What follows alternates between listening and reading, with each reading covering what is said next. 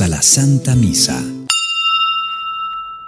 El que me ama cumplirá mi palabra, dice el Señor, y mi Padre lo amará y vendremos a él. Aleluya,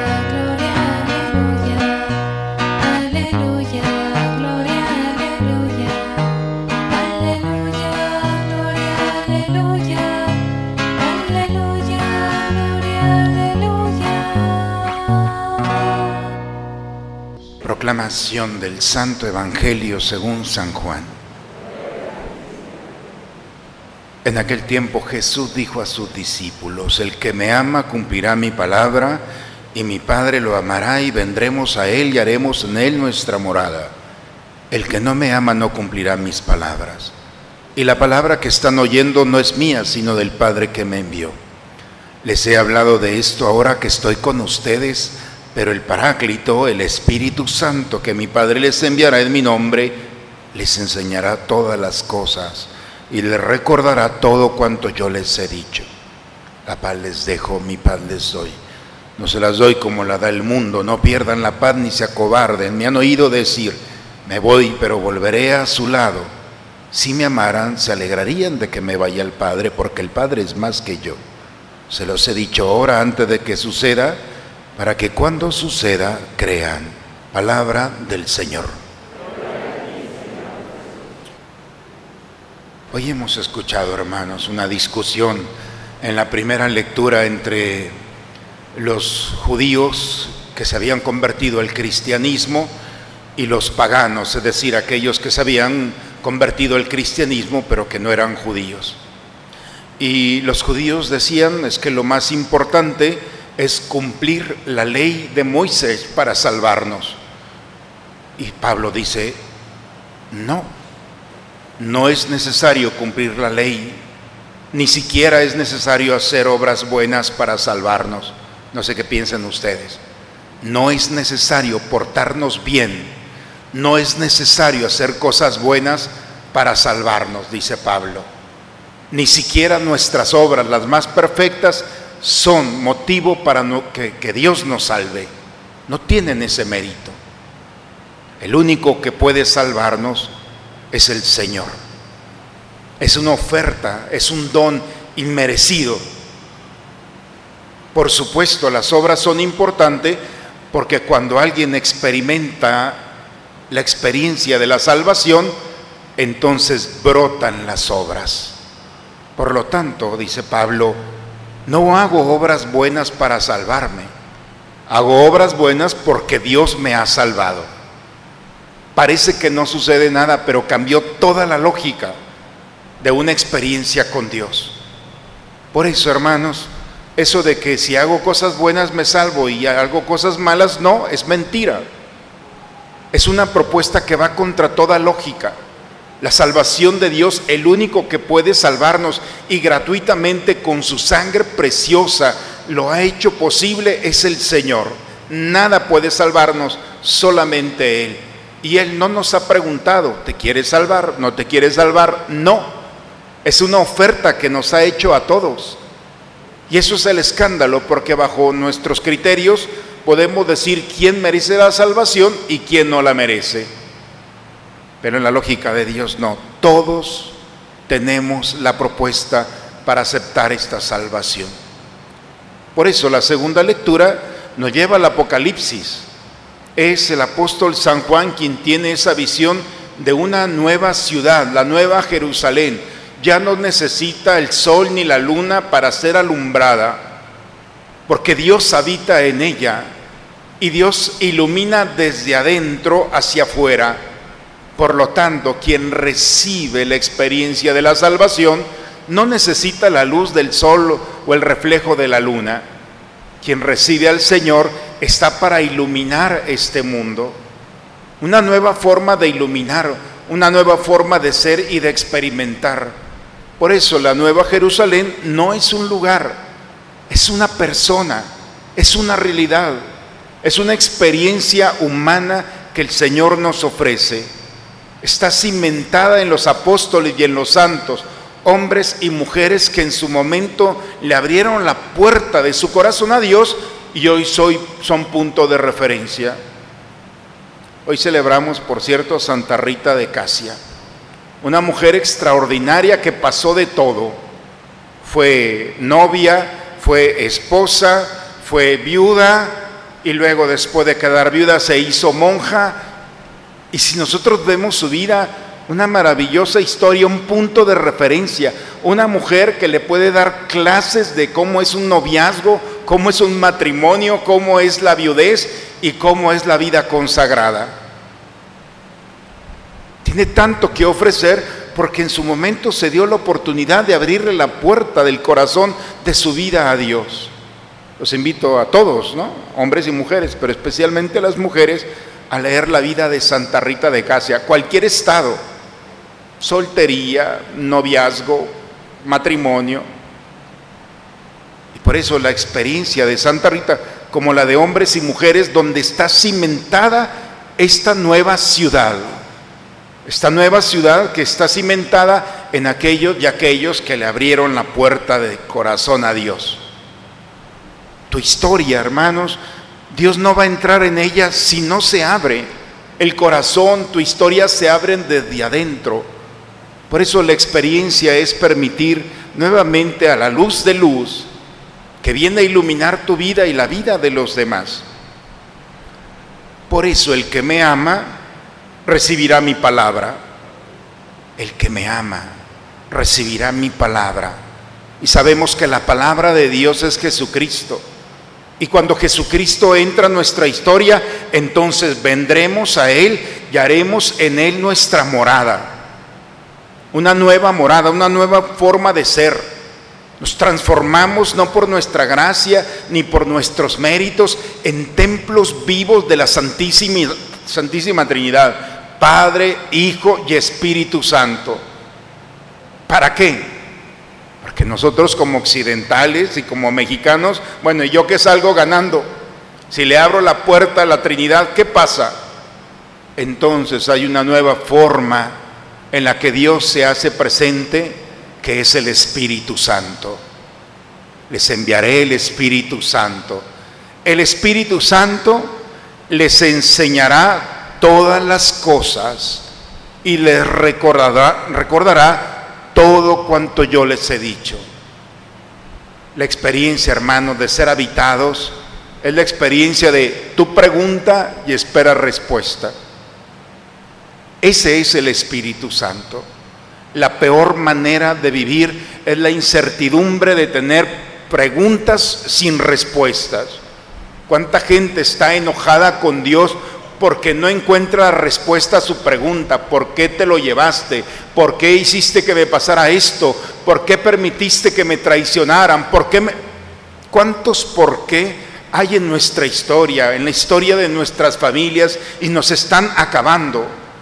Sufrimos porque queremos, porque el Señor nos ha dicho que al abrirle la puerta, entró entonces esa nueva presencia que llamamos Espíritu Santo, Jesús no está bromeando, les enseñará, les dará la respuesta a todas las cosas. El Espíritu Santo, hermanos, no es una palomita, se representa. El Espíritu Santo es una persona. Es la persona más educada que si no le preguntamos no nos va a contestar. Él habla, es un diálogo amoroso entre yo pregunto y Él responde. Y nos explicará y nos recordará todo lo que el Señor nos ha dicho. Por eso, la nueva experiencia en la que Jesús se manifiesta, que es y transformarnos en templos vivos, lo primero que sucede es no tengan miedo. No hay miedo. No tengan miedo. Aquí está. Es la palabra del Señor San Juan, capítulo 14. Cuando alguien se transforma en morada del Señor, no hay miedo, no hay incertidumbre y hay paz. La paz les dejo, mi paz les doy. No se las doy como la da el mundo. Esta paz es el blindaje, es la armadura del Señor, que a pesar de que está una tormenta, podemos vivir la serenidad de que no estamos caminando solos o solas. De que el Señor en tu debilidad, en tu caída o en esa amenaza que está en la puerta, el Señor te va a custodiar. Por eso ese no tengas miedo no son tus fuerzas, es la fuerza del Señor que sale con, eh, contigo y contra todo aquello que amenace tu vida. El Salmo 138, Señor, ¿a dónde voy a ir que no estés tú? Antes de que la palabra esté en mis labios, tú ya la conoces. Tu mano está sobre mí. ¿Quién contra mí? Tú conoces, Señor, a dónde voy. Si subo al cielo, ahí estás. Si bajo a los abismos, ahí estás tú. ¿A dónde quieres que vaya? ¿Qué quieres que viva que no te encuentre? Por eso, hermanos, hoy en este domingo es recuperar que nuestra salvación inmerecidamente ya está en nosotros. Y es aceptarlo y vivirlo. No hagas cosas buenas para salvarte. Es tan ilógico que tendríamos que encender este cirio cuando ya está encendido. Las obras buenas no son para salvarnos. Las obras buenas son expresión de que el Señor me ama inmerecidamente y me ama de tal manera que me ha ofertado, me ha ofrecido el don de nuestra salvación. Yo le abierto mi puerta al Señor y Él ha entrado a través de la acción del Espíritu Santo. En este diálogo interior entre tu pregunta y tu respuesta, deja que Él te hable. Déjalo. Pregúntale esas realidades. Pero si le vas a preguntar algo, pregúntale al Espíritu Santo cómo es el cielo. Es el único que ha estado allá y está aquí para explicarnos y recuperar en nosotros el deseo de elevar nuestra mirada a Dios para no perdernos la oportunidad de la eternidad. Hoy el Señor nos invita a aceptar, si nosotros lo deseamos, abrirle la puerta, transformarnos en templos vivos, una experiencia nueva que Dios está ofreciendo a cada, a cada uno de nosotros de manera personal. Dejemos que esta nueva forma del Espíritu Santo suscite en nosotros obras, obras abundantes. Estuve hambriento, me diste de comer, sediento, me diste de beber, desnudo, me vestiste, forastero, me recibiste, enfermo y encarcelado y fuiste a verme. Cuando lo hiciste con uno de ellos, conmigo lo hiciste. Por eso, hermanos, nuestras obras expresan de una manera genuina si vivimos ya como salvados o si andamos mendigando la salvación que tenemos en abundancia. Pidamos a Dios su gracia y como templos vivos y morada de Dios, seamos punto de referencia para aquellos que encontramos en nuestro camino. Que nuestras obras vayan dejando ese aroma agradable del amor de Dios, de quien tiene la certeza de alcanzar la salvación gratuitamente. Que nuestras obras sigan estando cuando nosotros ya no estemos aquí y que alguien pueda decirle a Dios gracias por habernos encontrado. En el nombre del Padre, del Hijo y del Espíritu Santo. Padre, me pongo en tus manos. Haz de mí lo que quieras. Sea lo que sea, te doy las gracias. Estoy dispuesto a todo. Lo acepto todo, con tal de que tu voluntad se cumpla en mí y en todas tus criaturas. No deseo nada más, Padre. Te encomiendo mi alma. Te la entrego con todo el amor de que soy capaz, porque te amo y necesito darme, ponerme en tus manos sin medida, con una infinita confianza, porque tú eres mi Padre. Dios Todopoderoso y Eterno, que por la resurrección de Cristo nos has hecho renacer a la vida eterna, multiplica en nosotros el efecto de este sacramento pascual e infunde en nuestros corazones el vigor que comunica este alimento de salvación. Por Cristo nuestro Señor. Hermanos, vamos a orar en este momento como creyentes pidiendo a Dios la bendición del agua para nuestros campos en este momento en el que los incendios en nuestras sierras exponen la vida de los animales, de las personas, de las comunidades.